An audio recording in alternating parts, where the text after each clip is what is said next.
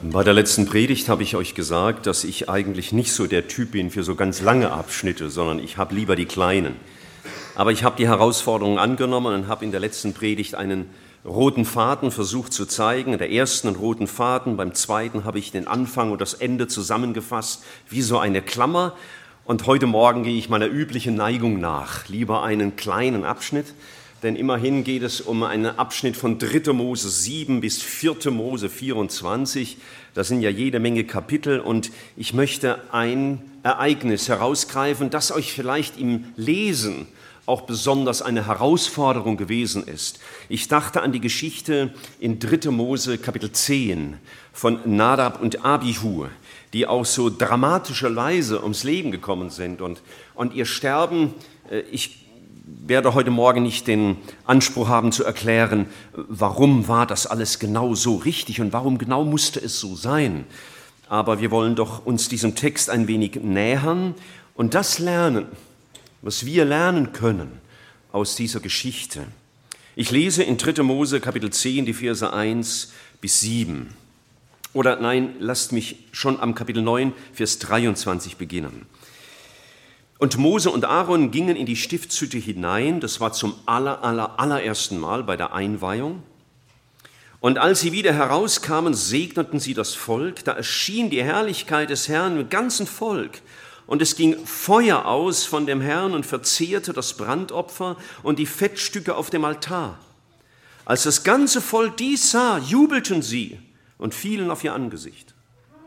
Aber die Söhne Aarons, Nadab und Abihu, nahmen jeder seine Räucherpfanne und taten Feuer hinein und legten Räucherwerk darauf und brachten fremdes Feuer da vor dem Herrn, das er ihnen nicht geboten hatte. Da ging Feuer aus von dem Herrn und verzehrte sie, so dass sie starben vor dem Herrn. Und Mose sprach zu Aaron, das hat der Herr gemeint, als er sprach, ich will geheiligt werden durch die, welche zu mir nahen und geehrt werden vor dem ganzen Volk. Und Aaron schwieg still.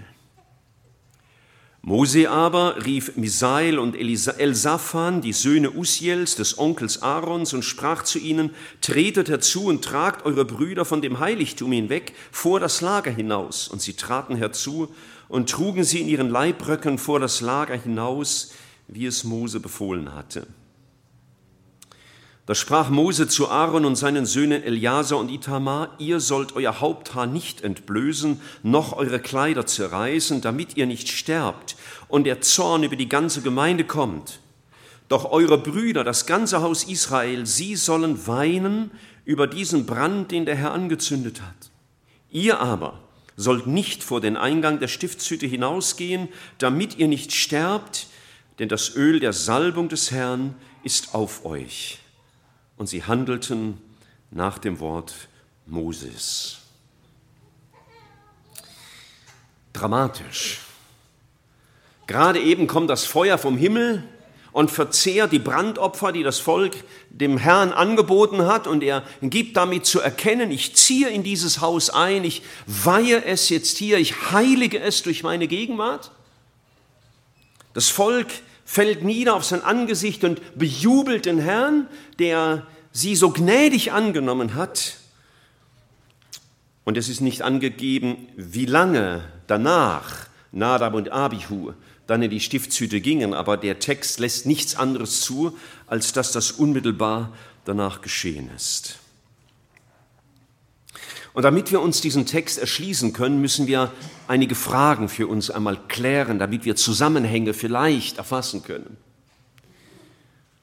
Das Erste, was ich mich gefragt habe, was hatte Gott ganz grundsätzlich bezüglich des Räucherns angeordnet? Was hatte er gesagt? Nun, er hatte gesagt, wir lesen das schon im zweiten Buch Mose, im Kapitel 30, im Vers 9, folgendermaßen. 2. Mose Kapitel 30, Verse 8 und 9. Und auch wenn Aarons, oder für sieben schon, und Aaron soll wohlriechendes Räucherwerk auf ihm räuchern, morgen für morgen, wenn er die Lampen zurichtet, soll er es räuchern. Und auch wenn Aaron zur Abendzeit die Lampen zurichtet, soll er es räuchern. Es soll ein beständiges Räucherwerk sein vor dem Herrn bei, eurem, bei euren künftigen Geschlechtern. Ihr sollt kein fremdes Räucherwerk auf ihm darbringen und auch kein Brandopfer, kein Speisopfer, ihr sollt kein Trankopfer auf ihm ausgießen, aber einmal im Jahr soll Aaron auf seinen Hörnern, also den Hörnern, die an der, den vier Ecken des Räucheraltars waren, Sühnung erwirken. Mit dem Blut des Sündopfers der Versöhnung soll er einmal jährlich darauf Sühnung erwirken für eure Geschlechter. Er ist dem Herrn hochheilig. Einige Dinge nur kurz, die wir hier gelesen haben. Einmal, er sagt, kein fremdes Räucherwerk, also nur so, wie ich es anordne. Ich sage euch, wie das zu gehen hat. Nichts anderes will ich. Später mehr. Das heißt, Gott hat klare Vorstellungen und er übergibt unseren Dienst, den wir für ihn tun, auch namentlich das Gebet, und ich werde erklären, was der Räucheraltar mit dem Gebet zu tun hat, geschieht nicht irgendwie, wie ich mir das gerade so vorstelle. Auch der Räucheraltar musste einmal im Jahr gereinigt werden, weil die Männer, die daran dienten, keine sündlosen Menschen waren, sondern mit Handlungen und Herzenshaltungen vielleicht vor ihn traten, die dem Herrn nicht gefallen konnten. Und er hatte etwas später im Kapitel 30 geschrieben, im Vers 34, was geräuchert werden sollte. Da steht, Kapitel 30, Vers 34, der Herr sprach zu Mose, nimm die Spezerei, Harz, Räucherklaue und Galbanum, wohlriechendes Gewürz und reinen Weihrauch zu gleichen Teilen und bereite Räuchwerk daraus nach der Kunst des Salbenbereiters gemischt, gesalzen, rein und heilig.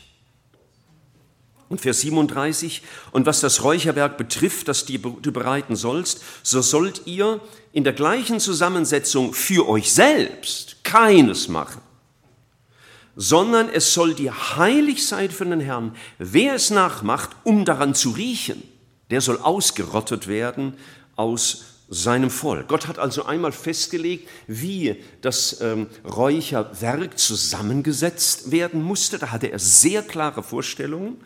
Und er hat gesagt, dieses Räucherwerk ist für mich da. Es ist nicht für euch da, um daran zu riechen, ein Parfüm draus zu machen oder meine Oma hat früher solche Dinge zwischen die Wäsche gelegt, damit das einigermaßen gut riecht und was weiß ich, was es noch für Zwecke haben sollte. Er sagte, dafür ist es nicht da. Es ist nur für mich da. Wehe dem, der es macht, um sich daran zu ergötzen. Wird noch wichtig sein, wenn wir das später betrachten. Und schließlich im 3. Mose, Buch Kapitel 16, äh, da gibt Gott nochmal detailliertere Anordnungen und sagt, 3. Mose 16, Vers 12, nachdem der hohe Priester ein Opfer äh, gebracht hat, ein Tieropfer, das Blut aufgefangen hatte, da heißt es im Vers 12, danach nehme er die Pfanne voll Feuerkohlen von dem Altar, vor dem Brandopferaltar der vor dem Herrn steht und seine beiden Hände voll wohlriechenden, zerstoßenen Räucherwerks und bringe es hinein hinter den Vorhang und lege das Räucherwerk auf das Feuer vor dem Herrn, damit die Wolke des Räucherwerks den Sühnedeckel verhüllt, der auf dem Zeugnis ist und er nicht stirbt. Er sollte also dieses Räucherwerk, dessen Zusammensetzung vorgeschrieben war, entzünden mit Kohle, die er vom Brandopferaltar genommen hatte. Er sollte also nicht zu seiner Frau gehen und sagen, hör mal, vom Frühstück ist noch ein bisschen Kohle übrig, wo du mir mein Fladenbrot gebacken hast, schütten wir ewig, komm, nehme ich, sparen wir schon wieder Geld für die Mission, wird mancher vielleicht denken, und fürs Werk Gottes, das nehme ich einmal mit und dann entzünde ich das. Nein, Gott hatte klare Vorstellungen. Ich komme darauf noch zurück. Also das waren mal ganz äußere Anordnungen bezüglich des Räucherwerks. Nun, welche geistliche Bedeutung hat das Räucherwerk? Wir tun das ja nicht. Ihr habt heute Morgen in Benny nicht gesehen, dass der Weihrauch verströmt, wie das zum Beispiel in der katholischen Kirche der Fall ist. Denn all die Anordnungen, die Gott gegeben hatte, im Alten Testament, namentlich im Dienst der Stiftshütte, hatten eine geistliche Bedeutung, die für uns auch noch wichtig ist im Neuen Testament. So war der Brandopferaltar der draußen vor der Stiftshütte stand innerhalb, stand innerhalb der Einzäunung, ein Bild für das Opfer unseres Herrn, das er später geben würde für unsere Sühnung und als Zeichen seiner Unterwerfung über Gott den Vater. Und es ist ein Bild auch für uns, dass auch wir in gleicher Weise unser Leben dem Herrn hingeben. Und wenn man vom Grandopferaltar weiterlief Richtung Stiftshütte, dann stand das große Waschbecken, in dem die mit dessen Wasser sich die Priester jeweils waschen mussten, bevor sie Dienst taten, ein Bild der Reinigung, die Jesus bewirkt er hat uns rein gemacht, er hat uns abgewaschen. Und es ist zugleich ein Bild dafür, dass er uns sagt, dass wir uns reinigen von dem, was, womit wir uns befleckt haben. Und wenn wir dann in die Stiftshütte hineingegangen wären, in, den vorderen, in die vordere Abteilung, da hätten wir den Schaubrottisch gesehen, ein Tisch mit äh, genau vorgeschriebenen Broten, als ein Bild dafür, Jesus ist das Brot des Lebens, von ihm lebe ich. Und zugleich eine schöne Aufforderung, dieses Brot darf ich weitergeben an andere Menschen, zum Beispiel in Gefängnissen in Ungarn oder wo immer Gott uns gebraucht. Und wir würden den äh, siebenarmigen Leuchter sehen, der auch da vorne stand, als ein Bild von Jesus, der gesagt hat, ich bin das Licht der Welt. Und zugleich sagt er ja später, auch ihr seid das Licht der Welt. Und ich als einer, der von Jesus erleuchtet ist, darf dieses Licht weitergeben. Also alle Gegenstände oder fast alle Gegenstände, die mit der Stiftshütte zu tun haben, weisen zuerst einmal auf Jesus hin, sagen eine ähm, Bedeutung über Jesus und umgekehrt geben sie uns auch eine Bedeutung oder eine Anweisung oder Berufung. Und so ist das auch mit dem Räucheraltar. Ich lese mal zwei Verse. Zunächst äh, in Psalm 141. Psalm 141. Und da sagt der David folgendes. Psalm 141, Vers 2. Lass mein Gebet wie Räucherwerk gelten vor dir, das Aufheben meiner Hände wie das Abendopfer. Hier wird wenigstens gedanklich, sprachlich das Räucherwerk, mit dem wir uns ja beschäftigen, mit dem Gebet des Gläubigen in Zusammenhang gebracht. Und noch deutlicher wird das ganz am Ende der Bibel, in der Offenbarung. Wenn ihr mal aufschlagt in der Offenbarung, ganz am Ende der Bibel, in Kapitel 5 zunächst, dann tun wir einen Blick in den Himmel. Und bevor wir den Vers lesen, muss ich euch etwas erklären, das ist wichtig. Wir tun einen Blick in den Himmel, in, in die Gegenwart Gottes. Und als der Mose damals die Stiftshütte bauen sollte, da hatte Gott ihm einen Blick gegeben in den Himmel, in das Urbild dessen, was er auf der Erde nachbauen sollte. Also er hatte nur die Kopie von dem, was im Himmel im Original war. Und jetzt schauen wir das Original an, das der Mose nachgebaut hat auf der Erde. Und was steht hier? Offenbarung 5, Vers 8. Als es, das Lamm Gottes, das Buch nahm fielen die vier lebendigen Wesen und die 24 Ältesten vor dem Lamm nieder, und sie hatten jeder eine Harfe und eine goldene Schale voll Räucherwerk. Das sind die Gebete der Heiligen. Wenn wir also in das Original hineinschauen, in den Himmel, wird uns erklärt, das Räucherwerk ist ein Bild für die Gebete der Heiligen. Das heißt auch von dir und mir. Und ähm, interessant, wenn man dann den nächsten Vers liest. Da heißt es, sie sangen ein neues Lied, in dem sie sprachen, du bist würdig, das haben wir eben gerade selber gesungen, das Buch zu nehmen und seine Siegel zu öffnen, denn du bist geschlachtet worden und hast uns für Gott erkauft mit deinem Blut aus allen Stämmen und Sprachen und Völkern und Nationen. Ganz kurz, ich habe gedacht, ja, wunderbares Bild. Sie haben gebetet und was ist das Ergebnis? Menschen, die aus allen Nationen gerettet worden waren. Das heißt, hier ein Bild für das Gebet in der Evangelisation. Unser Gebet und die Rettung von Menschen ist nicht umsonst. Und wenn wir dann ins Kapitel 8 schauen, da kommt ein ähnlicher Gedanke im Vers 3, Ein anderer Engel kam und stellte sich an den Altar, der hatte ein goldenes Räucherfass, und ihm wurde viel Räucherwerke gegeben, damit er es zusammen mit den Gebeten aller Heiligen auf dem goldenen Altar darbringe, der vor dem Thron ist. Und der Rauch des Räucherwerks stieg auf vor Gott, zusammen mit den Gebeten der Heiligen, aus der Hand des Engels. Und der Engel nahm das Räucherfass und füllte es mit Feuer vom Altar und warf es auf die Erde, und es geschahen Stimmen und Donner und Blitze und Erdbeben. Das heißt, die Heiligen beten und die Gerichte Gottes breiten sich über der Erde aus und schließlich mündet das in der Wiederkunft des Herrn zur Rettung seiner Gemeinde und zum Gericht über diese Welt. Unser Gebet das uns der Herr gelehrt hat, dein Reich komme, hat Wirkung. Wir mögen das vielleicht gar nicht so wahrnehmen. Wir denken, ach, ich bete, Herr, Herr, komme wieder und da tut es ja gar nichts. Ja?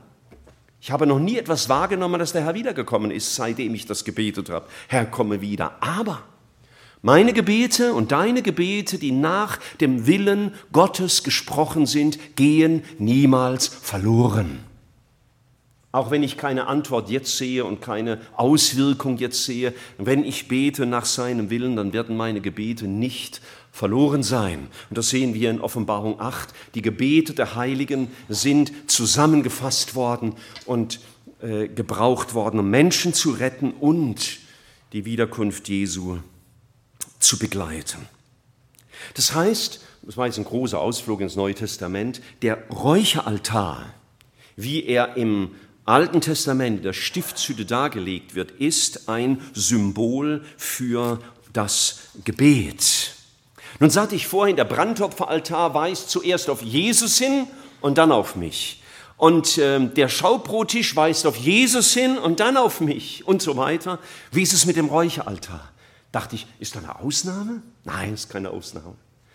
Wenn ich an den Räucheraltar nachdenke, über den Räucheraltar nachdenke, als ein Bild des Gebets, dann geht es nicht zuerst um mein Gebet, sondern es geht zuerst um das Gebet unseres Herrn. Er betet für uns. Zum Beispiel Johannes 17, ich schlage das nicht auf, sonst sind wir morgen noch hier. Ja, er betet für seine Jünger. Und in Hebräer 7 heißt es, dass er ein vollkommenes Priestertum hat und uns vollkommen erlöst und unaufhörlich für uns betet. Also der Räucheraltar, wenn ich den so mal in einem Bildband sehe, hat man ja vielleicht zu Hause ein Bildband mit der Stiftshütte, die nachgebaut ist, dann seht ihr den Räucheraltar, denkt, ah, hat mit Gebet zu tun, dann denkt nicht zuerst an dein Gebet, sondern denke zuerst an das Gebet des Herrn für dich. Aber, und weil die Geschichte von Nadab und Abihu uns ja leiten soll, wir denken auch über unser Gebet nach und wir werden jetzt für den Rest der Predigt, nachdem wir Grundlagen äh, mal ein bisschen betrachtet haben, ich weiß, geht alles ein bisschen schnell, aber ich hoffe, ihr habt das gut so nachvollziehen können.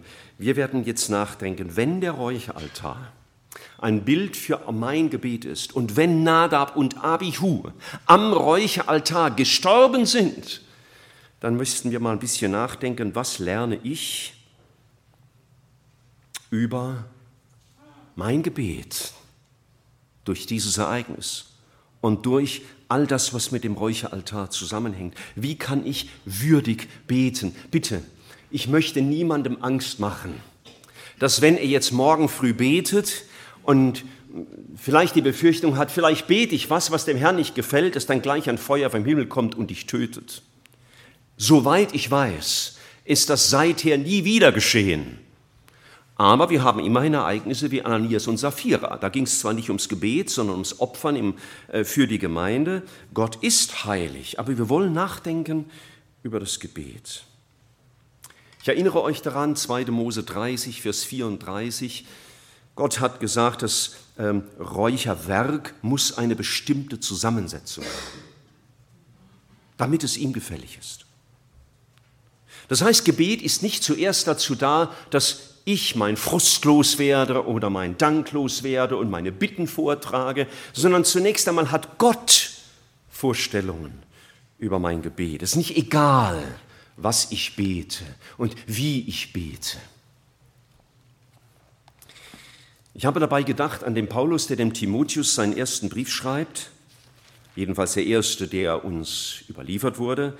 Und er sagt in 1 Timotheus 2, Vers 1, so ermahne ich nun, dass man vor allen Dingen Bitten, Gebete, Fürbitten und Danksagungen darbringen soll für alle Menschen und für alle Könige und so weiter, damit wir ein ähm, stilles und gutes und angenehmes Leben vor Gott leben können. Der will, dass Menschen gerettet werden. Ich habe heute Morgen nicht die Zeit, uns das näher zu betrachten, aber Gebet dreht sich nicht zuerst um mich. Gebet ist keine Einbahnstraße. Gebet hat nicht nur ein Thema, sondern Gebet umfasst das ganze Werk Gottes. Wenn wir uns die das Vaterunser anschauen, dann merken wir auch, da geht es nicht nur darum, dass der Herr Jesus uns beibringt, wie soll ich meine Bitten vortragen, um meine Arbeitsstelle und dass ich genug Geld verdiene und ein neues Auto finde oder wie auch immer. Also Gott hat bestimmte Vorstellungen auch bezüglich unseres Gebetes. Gebet ist nicht unserer Beliebigkeit übergeben. Hauptsache, ich bete. Gott wird schon irgendwie zufrieden sein und muss zufrieden sein, dass ich überhaupt bete. Er hat Gebet geschaffen und daher hat er auch das Recht, auch mein Gebet zu beurteilen. Und in dem gleichen Kapitel 30 vom äh, zweiten Buch Mose heißt es im Vers 35, äh, wir hatten das gerade eben gelesen, bereite Räucherwerk daraus, nach der Kunst des Salbenbereiters gemischt, gesalzen, rein und heilig. Also das wenn das Räucherwerk ein Synonym, ein Bild, eine Illustration für das Gebet ist, dann ist das Gebet zu bringen gesalzen, rein und heilig. Das sind eigentlich Synonyme. Ich fasse mich ein wenig kurz. Unser Gebet soll eine, ein heiliges Zwiegespräch mit unserem Gott sein. Es soll ihn ehren. Es soll ein Gebet sein nach seinem Willen. Gebet ist nicht einfach, äh, da sitzt so ein kleines Baby sich auf den Schoß vom Papa und brabbelt da irgendwas hin und der Papa ist dann immer einverstanden und begeistert, sondern es ist die Begegnung eines Gotteskindes mit einem heiligen Vater. Ich kann nicht einfach so drauf losbeten, was ich jetzt gerade meine und denke. Bitte, Gott ist barmherzig, geduldig und gnädig. Wie viel Geduld hat er wohl schon bewiesen mit meinen Gebeten, die ihm gar nicht gefallen haben? Wo ich vielleicht gar nicht mal nachgedacht habe, was ich bete, wo ich nicht geschaut habe, entspricht mein Gebet eigentlich dem, was Gott sagt. Und doch will ich nicht einfach sagen, ja, Gott ist ja gnädig und barmherzig, dann einfach drauf losgebetet, er wird schon zufrieden sein. Nein, ich will nachdenken. Gebet heilig und rein und gesalzen. Und dann hatten wir vorhin gelesen, die Juden sollten das Räucherwerk nicht nach machen, um es nach Hause zu nehmen oder einfach daran zu riechen, das heißt, sich daran zu ergötzen. Das heißt, Gebet ist auch nicht zuerst für mich da, sondern zuerst für Gott. Das hat Jesus uns vorgemacht, als er zum Beispiel in dem Garten Gethsemane dieses berühmte Gebet gebetet hat. Vater, ich wünschte mir, dass der Kelch an mir vorüberginge. Aber nicht mein Wille, sondern dein Wille geschehe. Gebet ist nicht zuerst für mich da.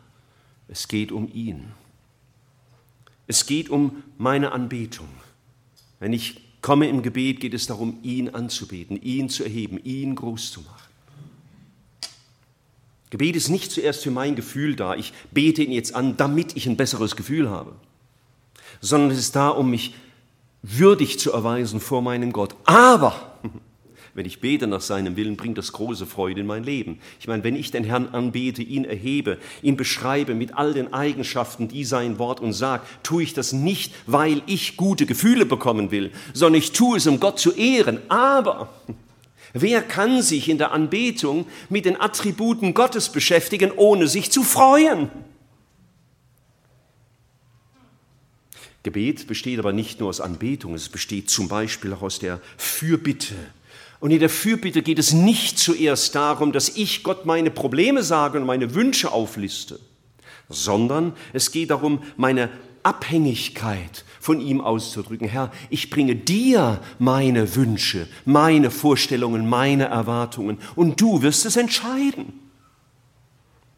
Aber während ich das tue, meine Fürbitten vor Gott trage, meine Probleme, meine Nöten, meine Unmöglichkeiten, meine Frustrationen merke ich, während ich meine Gebete zu Jesus trage, wie mein Herz leicht wird und er mir Lasten abnimmt. Wenn ich bete, dann bekenne ich Sünde. Aber ich bekenne Sünde nicht zuerst, damit mein Geschlecht, schlechtes Gewissen weg ist oder damit Gott mich dann wieder segnet, sondern ich bekenne meine Sünden, weil sie einfach nicht zu ihm passen. Weil ich mich demütige vor ihm, weil ich von Ehrfurcht ergriffen bin, weil ich mich schäme vor ihm. Und doch, während ich meine Gebete, meine Sünden bekenne und seine Gnade für mich in Anspruch nehme, sein Blut, das für mich geflossen ist am Kreuz von Golgatha, wirklich für mich in Anspruch nehme, wird mein Herz leicht und froh. Und wenn ich mein Herz ausschütte wegen all den Dingen, die ich nicht verstehe, die ich nicht beherrsche, die ich nicht kontrollieren kann, für die ich keinen Ausweg weiß, dann tue ich es auch nicht zuerst, um mein Herz zu erleichtern, sondern ich drücke mein Vertrauen aus in den Gott, dem ich das sage, in dem Wissen, er versteht mich auch, wenn ich mich nicht verstehe. Und doch hat es die Wirkung, dass mein Herz leicht wird, weil ich es zu dem getragen habe, der überblickt. Und indem wir so beten, nicht für mich zuerst, sondern für ihn, wird unser Gebet, wie es das Alte Testament öfter mal sagt, zu einem angenehmen Geruch vor unserem Gott. Er kann sich darüber freuen. Und dieses Gebet wird zu einem Segen für mich. Wie wir das im Vater unser sehen. Zuerst dein Name werde geheiligt, dein Reich komme, dein Wille geschehe und dann kommt mein Brot und meine Vergebung und so weiter.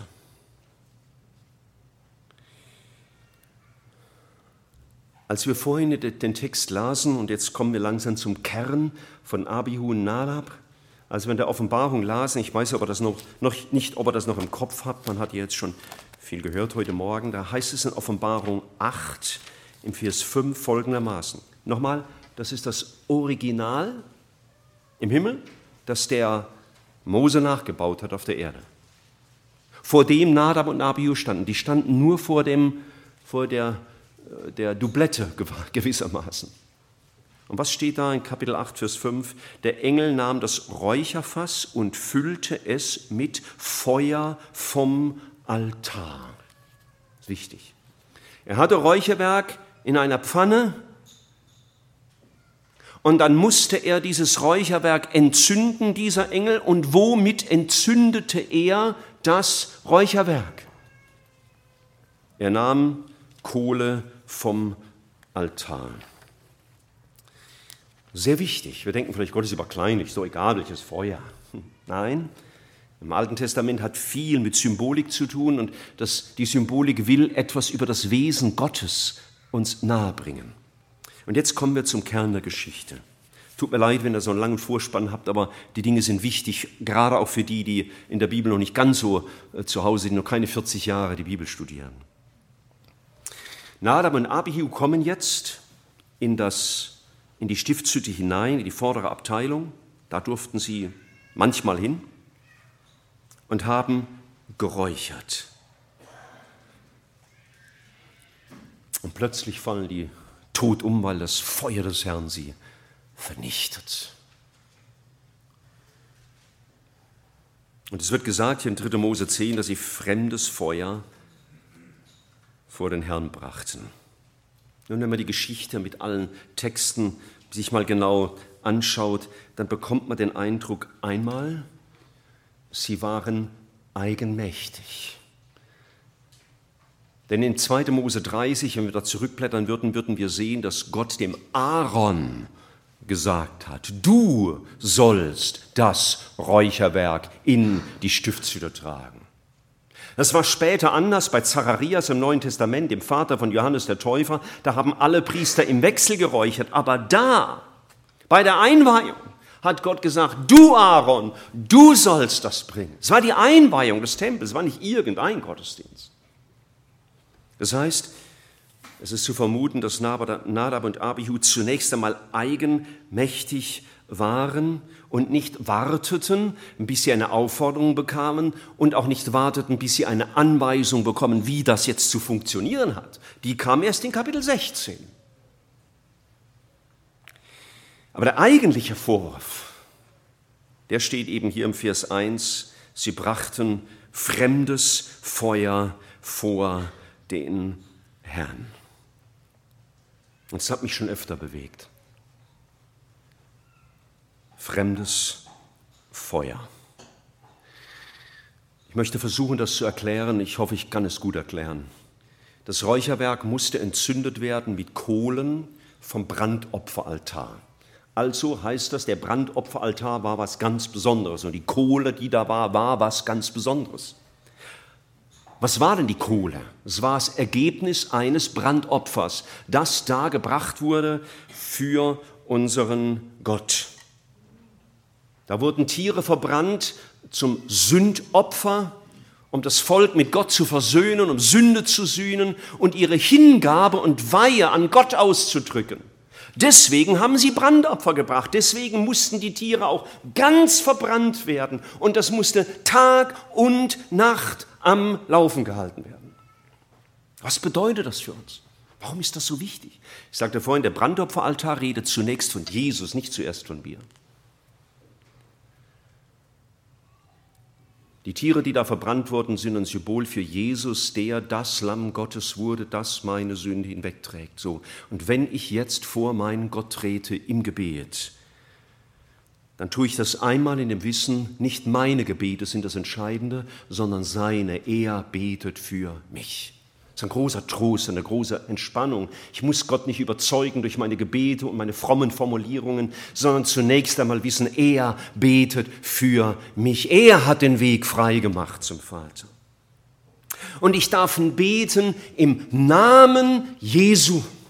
Ob ich das jetzt so formuliere, so als Anhängsel an mein Gebet, ich bete das im Namen Jesu, das ist nicht ganz so wichtig. Aber entscheidend, dass ich mir klar mache, ich kann zu diesem Gott jetzt nur kommen, weil Jesus das Lamm geworden ist, das mich mit dem Vater versöhnt hat.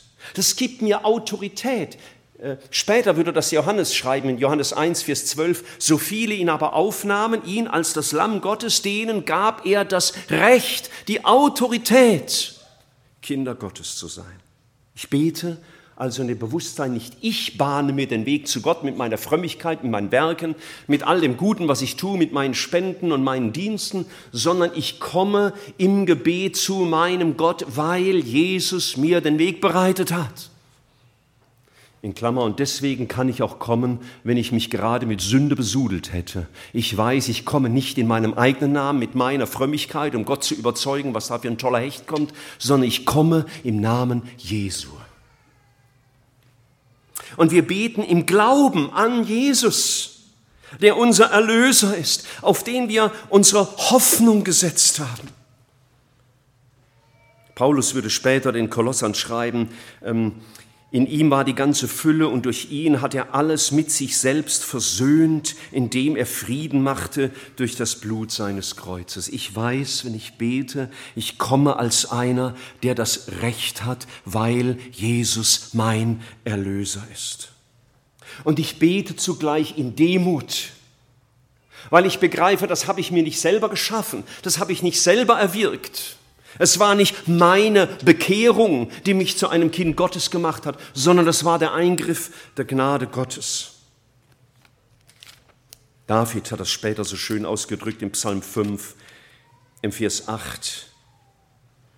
Ich aber darf durch deine große Gnade eingehen in dein Haus. So wenn ich bete, dann darf ich mir das immer wieder bewusst machen, Herr, es ist Gnade dass ich jetzt beten darf und dass du mich hörst. Und was dann ganz natürlich daraus folgt, ist, ich will nicht im Gebet zu Jesus kommen mit unbereinigter Sünde in meinem Leben. Ja, ich kann nicht zu Jesus kommen, ihn anbeten oder etwas von ihm erbitten und genau wissen, da ist Sünde in meinem Leben, die ich vor Jesus verschweige, die ich nicht äußern will. Ich weiß genau, ich habe mich versündigt an einem anderen Menschen, aber ich komme mit dem nicht äh, klar, ich bitte ihn nicht um Vergebung und jetzt komme ich vor Jesus und will etwas erbitten. Das wäre unwürdig. Ja, Versteht ihr die Kohle? Das heißt, um das Gebet zu entzünden, um das Gebet vor Gott angenehm zu machen, da musste die Kohle vom Altar genommen werden als ein Bild für Jesus. Und jetzt soll mein Leben, mein Gebet Jesus verherrlichen dass ich ihn anbete, im Bewusstsein komme, es ist seine Gnade, die mir den Weg bereitet hat und ich will nicht mit Sünde in meinem Leben vor Gott kommen. Das drücken wir zum Beispiel und sicher nicht nur dann, hoffentlich nicht nur dann, aus im Abendmahl, ja, wo es heißt, ein jeder aber prüfe sich selbst und dann komme er.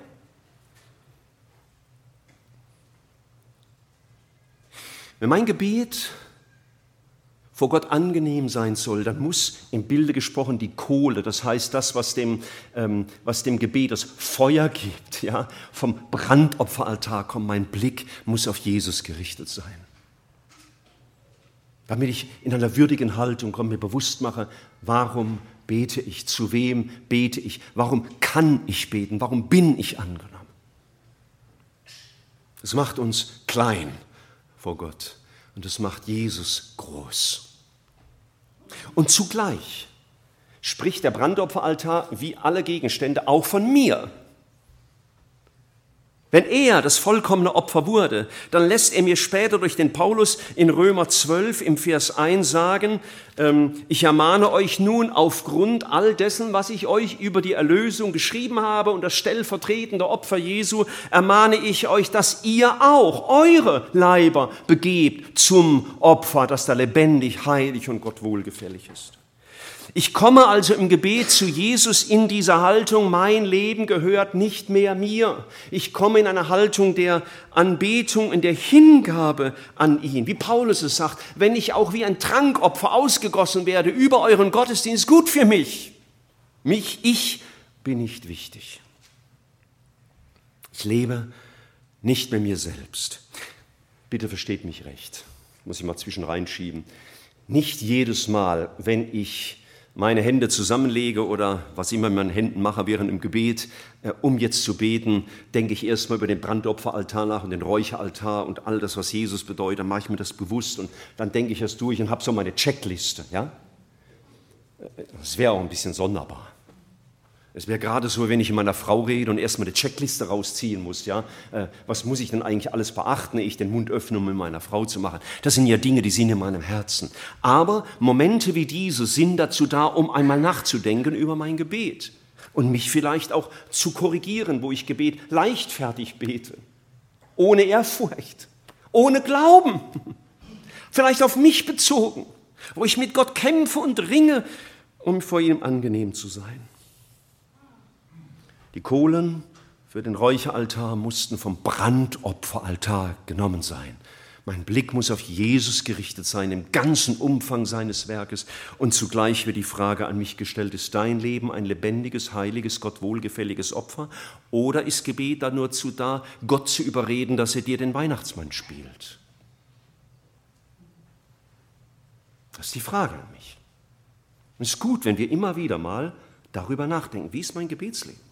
Kindisch, oberflächlich, ich-bezogen, beliebig, so einfach nach meinen Stimmungen und Launen und wie ich halt gerade so drauf bin.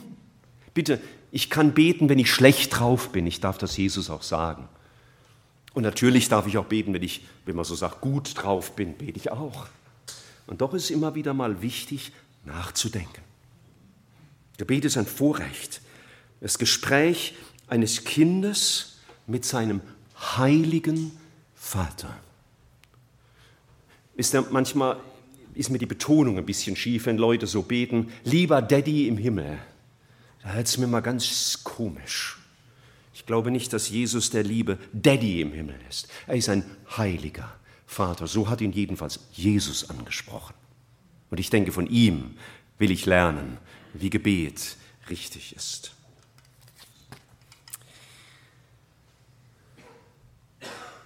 Was hat das alles mit Nadab und Abihu zu tun? Das ist ja unsere Geschichte. Nun zunächst einmal wenig, in direkter Weise. Die haben ja nicht gebetet, sie haben geräuchert, aber das Räuchern war ein Bild für das Gebet. Und wenn ich sehe, wie Gott mit Nadab und Abihu umging, dass er sie äh, getötet hat, weil sie unangemessen vor ihn traten, eigenmächtig, beliebig, nach ihren Vorstellungen, und Gott gesagt hat, so geht's nicht, dann waren sie in einer ganz außergewöhnlichen Position, denn wir hatten gelesen, deswegen begann ich schon im Kapitel 9 von 3. Mose, ähm, äh, im Vers 23 von 3. Mose 9, dass sie den Tempel, den Stiftshüter einweihten und die Herrlichkeit Gottes erschien, hat das Opfer verzehrt und das Volk betete an. Es war einer der heiligsten Momente, die Israel je erlebt hat. Die Gegenwart Gottes war so spürbar, dass ihr Handeln wie ein Frevel war. Nicht immer. Zum Glück, möchte ich beinahe sagen, ist Gottes heilige Gegenwart so spürbar wie da. Ich weiß nicht, wie wir leben könnten. Zum Glück ist es nicht jedes Mal dann, wenn einer nicht so ganz die Wahrheit sagt, so, dass er vor einen Ältesten tritt und dann tot umfällt. Aber wo Gott sich heilig offenbart, ist auch Heiligkeit vom Volk gefordert. Deswegen sagte Mose zum Aaron und der Geschichte auch, das ist, was der Herr gemeint hat als er sprach, ich will geheiligt werden durch die, welche zu mir nahen und geehrt werden vor dem ganzen Volk. Später hat Gott mal dem Volk öfter gesagt, also euer Singen und Beten, ist für mich wie Geplärr, das mir in den Ohren scheppert. Weil sie Worte brachten, aber ihr Leben war nicht heilig. Charles McIntosh in seinen ähm, seiner Auslegung über das dritte Buch Mose hat Folgendes gesagt. Nichts anderes darf zu Gott emporsteigen als ein wahrhafter Gottesdienst, dessen Gegenstand der Vater, dessen Inhalt Christus und dessen Kraft der Heilige Geist ist. Durch Mose, und, durch Mose und Aaron war alles genau geschehen, wie es der Herr vorgesehen hatte. Und da offenbarte sich Gott in seiner wunderbaren Herrlichkeit, verzehrt das Opfer und weiht damit die Stiftshütte ein. Es war alles nach seinem Willen geschehen. Und Gott hat er sich außergewöhnlich geoffenbart. Und deswegen ist die Heiligkeit Gottes gegenüber seinen Dienern auch so außergewöhnlich.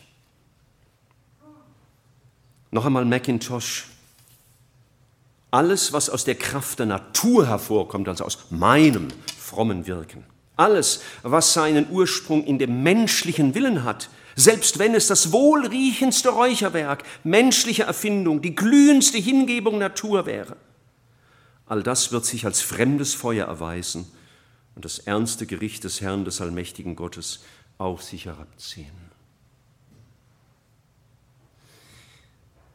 Geschwister, wir können jetzt natürlich auf der anderen Seite vom Pferd rutschen und sagen, oh, dann ist es vielleicht besser, ich bete nie wieder.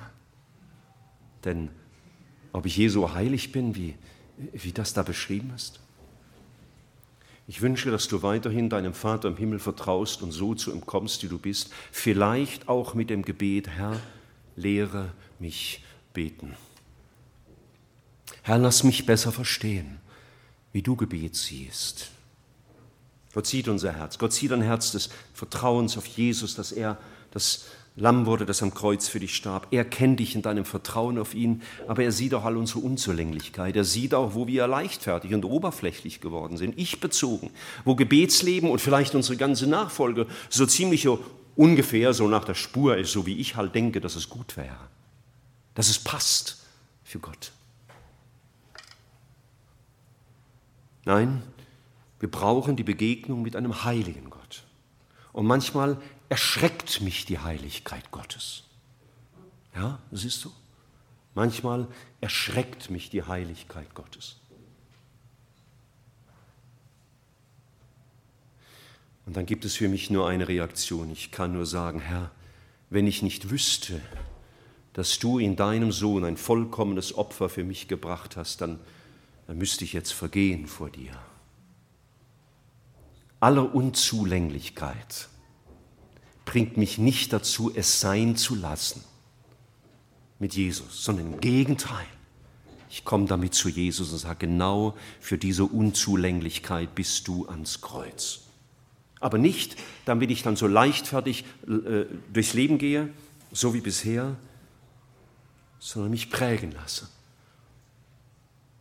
und mich zum Nachdenken animieren lasse und zum, zum Gebet anreizen lasse, mit dem Herrn zu reden über mein Gebet.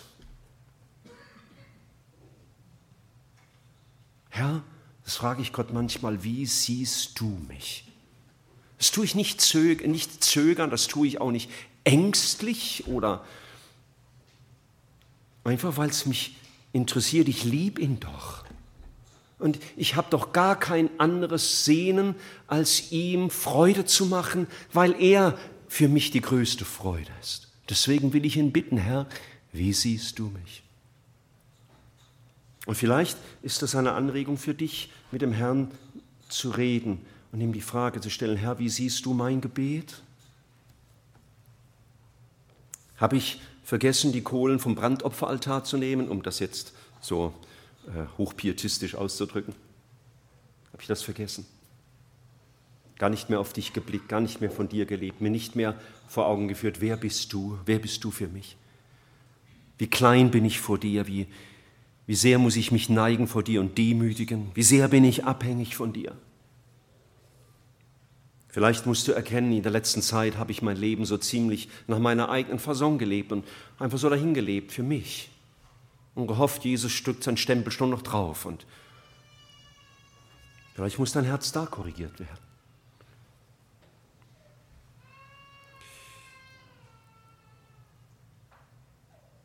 Gott möge uns Gnade geben, dass unser Gebet als Vorrecht, aber auch als heiliger Dienst verstanden wird, wo ich mein Herz ausschütten darf vor ihm, aber immer wieder neu ihm begegne, wer er ist in seiner Macht und Herrlichkeit, in seiner Liebe und Väterlichkeit, in seiner Barmherzigkeit und Güte.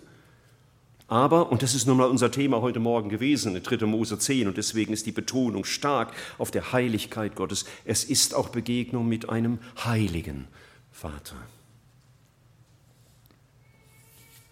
Und vielleicht, das muss nicht sein, aber vielleicht sind manche unserer Gebete unerhört geblieben weil die Kohlen für das Räucherwerk nicht vom Brandopferaltar gekommen waren. Und dieses Bild habt ihr ja jetzt aufgenommen. Lasst uns einen kleinen Moment still werden vor unserem Gott, jeder für sich. Niemand möge laut beten, wir beten nur in unseren Herzen zu unserem Herrn und ich schließe das dann ab.